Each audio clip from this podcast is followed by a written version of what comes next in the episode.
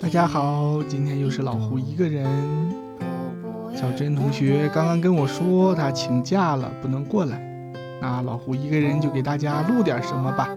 既然已经开始了嘛，正好伴着这个优美的音乐声，就跟大家聊聊我们电台吧。可能我们的一些老观众已经知道，其实要说起来，虽然我们更新的节目不太多，其实我们算是一个四年多的一个老电台了。因为我们最早的节目其实是在二零一六年就已经开始了，当时市面上还没有特别多的这种播客频道，嗯，知识付费呢这些东西也没有井喷式的爆发。因为我是一个从小就特别喜欢听广播、听相声的人，所以我就会在互联网上找很多这样的播客节目来听。我们最早听的播客节目是《飞鱼秀》，那个时候它还是在北京文艺广播的一档真正的广播节目。呃，跟好多人最早听六里庄广播电台不一样，这个节目我们其实没有听过。因为当时播客秀火的时候嘛，我和小珍正好还是同事，然后那个时候我就在单位里给他推荐，我说这两个人特别逗，我们可以来听，也推荐给了好多人吧，但是大家就都没有被安利到，只有小珍就被我安利到了，他才开始听这个节目，很喜欢那两位主持人的主持风格吧，小飞和玉州。能把这样一档严肃的、正式的线上的节目做成脱口秀，做成无厘头的播客，我们可以见到两个人还是很有功底的。嗯，其实这个也是我们俩一直都想要达到的一个效果吧，但是实在是功力不如人家，而且各方面的积累什么的都还是稍显不足。所以可能节目的效果并不如人家这样好。后来呢，我们俩就都从原来的单位离开了。离开了以后，互联网的播客节目以这个最高山峰，我们戏称最高山峰啊，代表的，啊就出了好多互联网的播客节目。首当其冲的当然是黑水公园了，黑水公园的金花院长，还有艾文老师两个人做的杂谈类的节目。当然是绕不过去的。我那时候其实最早听的还不是黑水公园，我最早听的是一档叫做嗯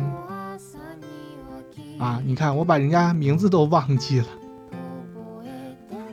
叫什么来着？杂挂斋，就是两个在北美留学的大学生，他们两个建立的一档播客节目，因为俩人都是学电影的嘛。哦，一个是学电影的，一个是学计算机的，现在呢也是从事电影相关的行业，所以他们两个就除了播一些北美大学生的生活之外，重点内容还是播一些电影的影评。然后我那个时候是从他们节目开始听起来的，当时我就想，哇，哦对，人家叫什么电台？你看我这个还说。致敬，还说最早是听人家节目，把人家节目名字也忘了，什么电台？因为最近没有怎么听了。自从就是疫情之后，哎，说这个就伤感情了。他们请了一个北美的嘉宾，嗯，三观有很大的问题吧？那个嘉宾，然后之后我就没有再听他们节目了。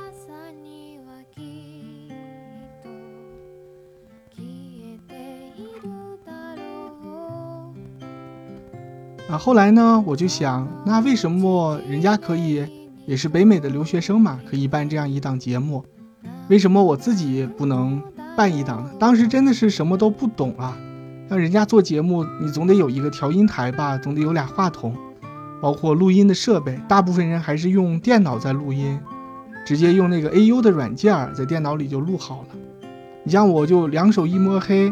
什么都不懂，然后我就想，我能不能？也做一个节目，用什么录呢？我我们就用手机来录。你看看当时这个设备是多么的简陋。然后我就联系到了当时已经出国啊，同样在新西兰留学，当然他是南半球了，就不是北美了，在新西兰留学的小珍，我就说，哎，我们可不可以模仿人家这个节目的形式，我们也给大家带来一个这样的留学生跨国的这样一档播客节目呢？当时我们的口号就是你在新西兰，我在中国。我们给大家带来不一样的观点。你看，当时的这个口号也是蛮中二的。其实现在想想，那时候我还煞有介事的做了片头，真的是从头开始学那个 AU 软件啊，用那个东西来剪我们的片子。我还去油管上找到了很多没有版权的音乐，用那个音乐然后剪出来做一个片头。现在听听也是很幼稚，而且也很简陋，但是非常的美好，你不觉得吗？两个从来没有做过播客的人，什么都不懂，从零开始开始做这一档播客的节目。哦，大家从这个小珍同学的节目也可以看出来，他是一个，嗯，分享欲望还有表达欲望很强烈的一个人，所以也是我做博客的时候首先想到的这样一个合作伙伴吧。我觉得他肯定能给大家带来很多新鲜的东西。果不其然，然后我们这个两国跨时区的这个录音就开始了。他真的能一说能说好多啊，就说了很多，真的是大家很想了解的关于新西兰的留学生活啊，或者关于新西兰的衣食住行。我们就这样的蹒跚的可以说起步了。不过显然我低估了这个跨国录音的这样一个技术难关呀。当时我们是用，可能是用 QQ 软件，用的一个在线的语音连接，然后他录他的，我录我的，一人用一个手机上的录音机，然后把我们说的话录下来，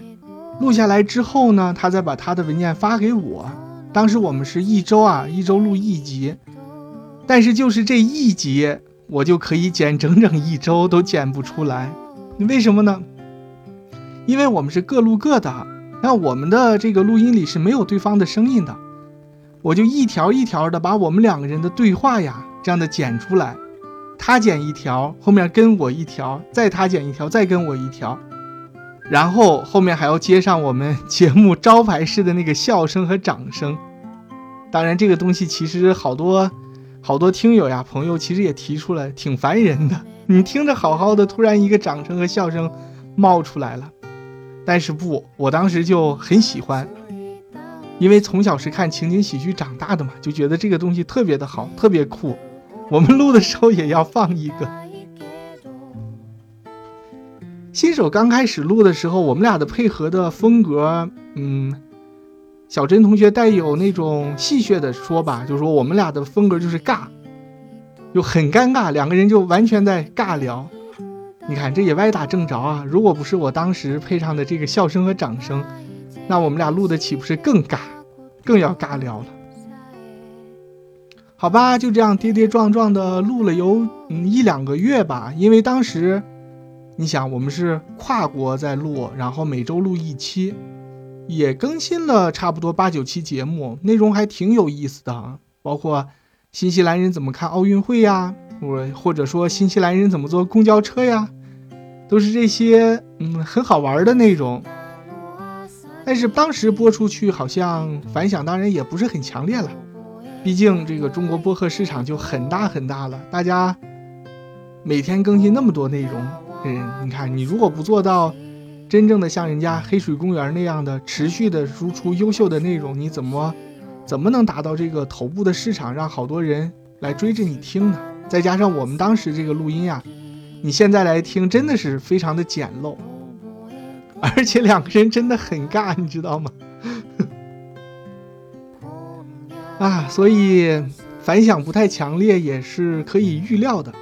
但是后来为什么我们没有坚持出来呢？实在是这个剪辑出现问题了，因为真的很难剪，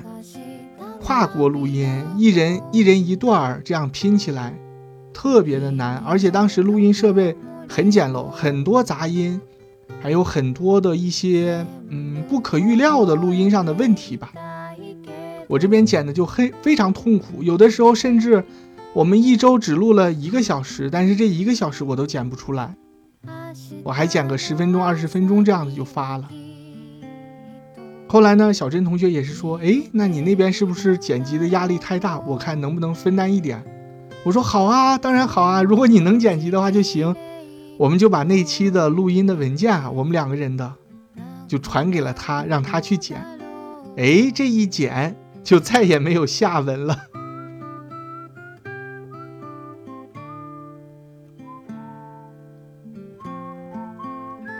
小珍同学应该也是切实感觉到了我的感受啊，实在是太难剪了，而且我到现在都不知道他到底有没有学会那个软件。说实话，我当初是怎么学的那个软件的呢？可能因为我会 PS 吧，我会 Photoshop，所以因为它基本的原理都是相通的嘛，拿起来我入手的就很快，但是工作很慢，边做边查呗。于是我们节目就这样莫名其妙的就停更了四年，然后期间呢，我还更新过一个彩蛋，以及更新过一个番番外，是跟我在呼市的朋友。不是新西兰的朋友，我们在本地录的，哇，那个就好剪太多了，就直接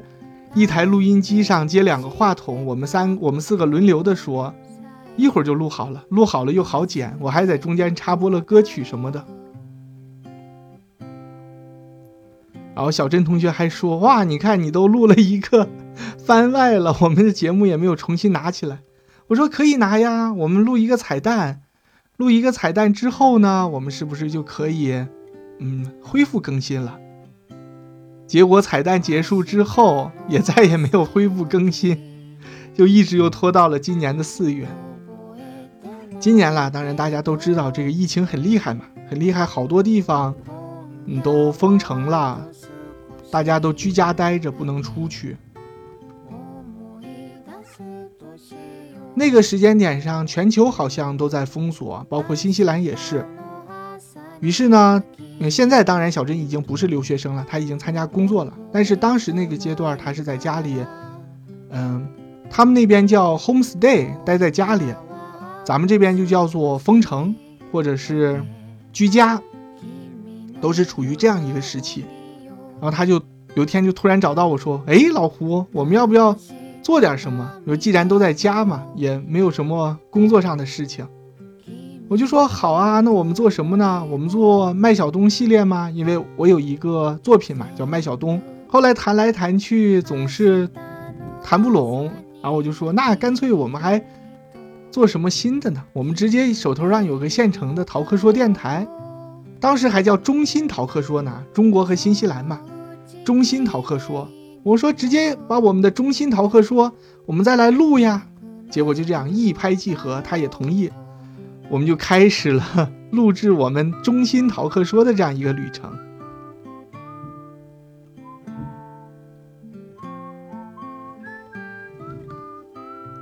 当时说做的这个逃课说电台呀，逃课说是一个双关嘛，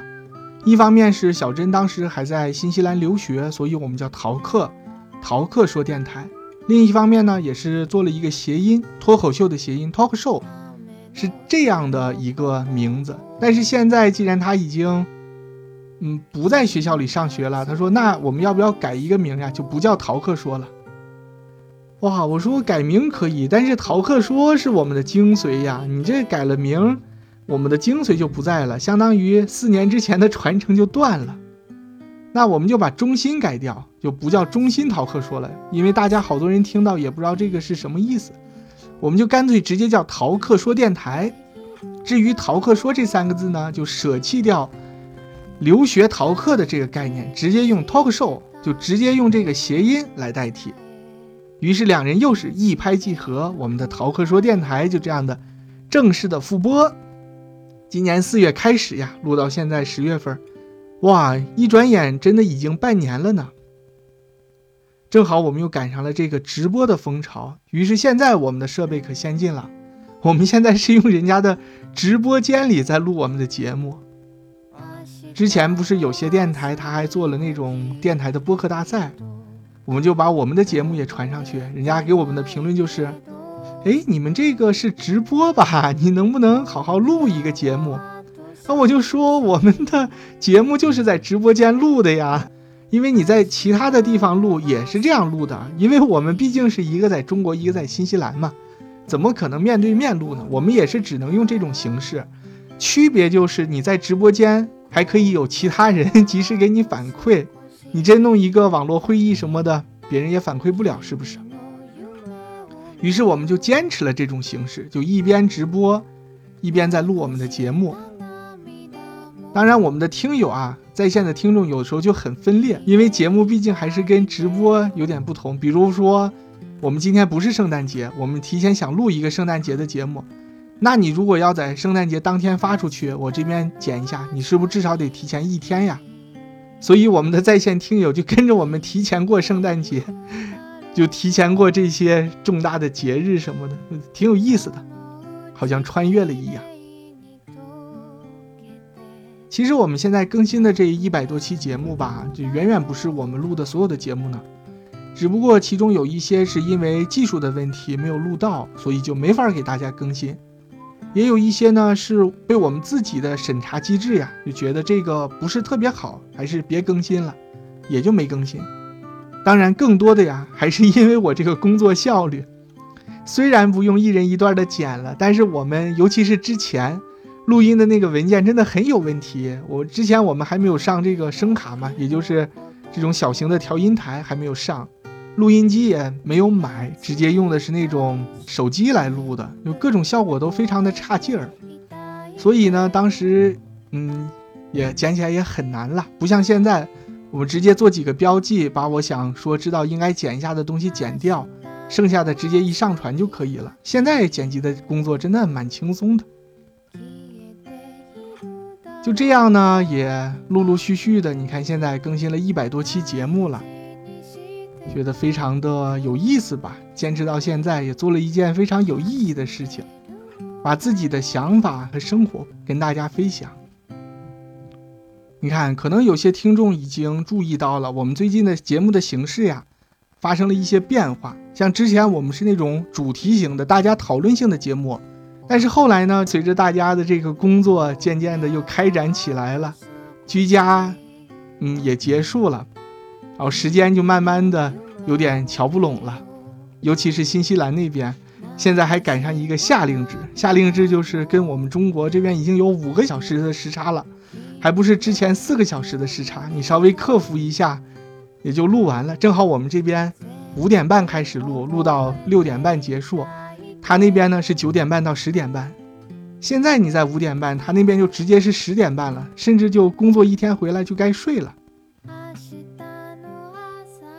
所以呢，我们的节目形式也在根据两个人的工作作息，慢慢的做一些调整。现在就是主要分为两个栏目，一个是小珍在新西兰，以小珍分享她在新西兰的故事，以及她自己的一些。生活的趣事为主，另一个栏目呢，主要是老胡给大家分享一些电影、影视剧，或者是一些想跟大家聊的，比如我们今天这期，今天这期算特别节目吗？就老胡一个人跟大家聊聊我们的心路历程。你看，其实让我克服这个不摁调音台上的笑声和掌声，其实还是挺困难的。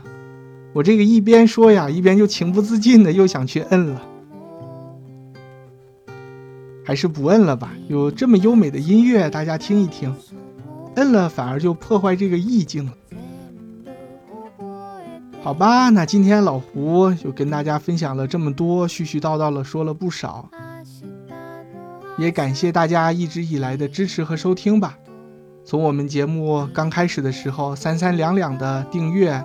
三三两两的点击到现在呢，嗯，有些平台已经几万、十几万的这样的大数值的播放量都已经产生了。当然，大多数平台还是稳定在一百左右吧。每期都能够有一百多个朋友来到我们的电台听我们的节目，对我们来说真的是一件非常欣慰也非常幸福的一件事。尤其是小珍昨天还跟我说，她在现实里的朋友，跟她聊天聊着聊着，突然就说：“哎，你们昨天那个逃课说电台说什么什么？他当时都惊讶了，说：“哎，你也有在听吗？” 你看这个世界真的很小，怪不得小珍就曾经跟我说：“说你在说这个跟新西兰有关的话题的时候，有一些话题还是不要说的好，因为新西兰的华人圈真的很小，你说不定你说的谁谁就听到了。”我也没有大问题，毕竟我们节目都是坚持以阳光、健康、向上、正能量为主。通常我们在线 diss 人的那些节目，我都没有放出来，你知道吗？好吧，那就再次感谢大家的陪伴吧。将来不管我们节目的形式改变成什么样子，都希望得到大家的支持，也希望大家能继续收听。当然，如果你能在这个收听之余呀，多给我们留言，多给你的朋友分享我们的节目，那我们就太开心了。